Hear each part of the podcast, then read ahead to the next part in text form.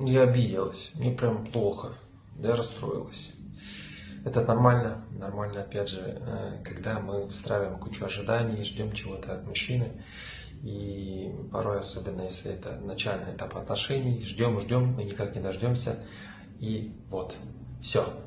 Где же моя обида, моя, э, моя поддержка, где мое внимание и так далее, и так далее. Да, э, это все будет из раза в раз таким напоминанием, что раз вы выстраиваете завышенные ожидания, то и будет завышенные э, боли и разочарование. Прям э, все выше и выше, чем выше ваши ожидания.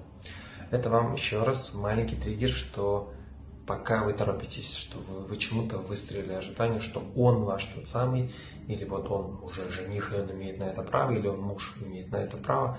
И даже если вы много времени вместе, порой история про вот эти ожидания, они э, преждевременно, потому что не каждый будет это исполнять.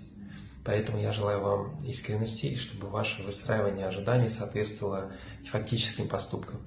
Иначе э, боль не пройдет. Ну еще что, приходите, будем разбираться.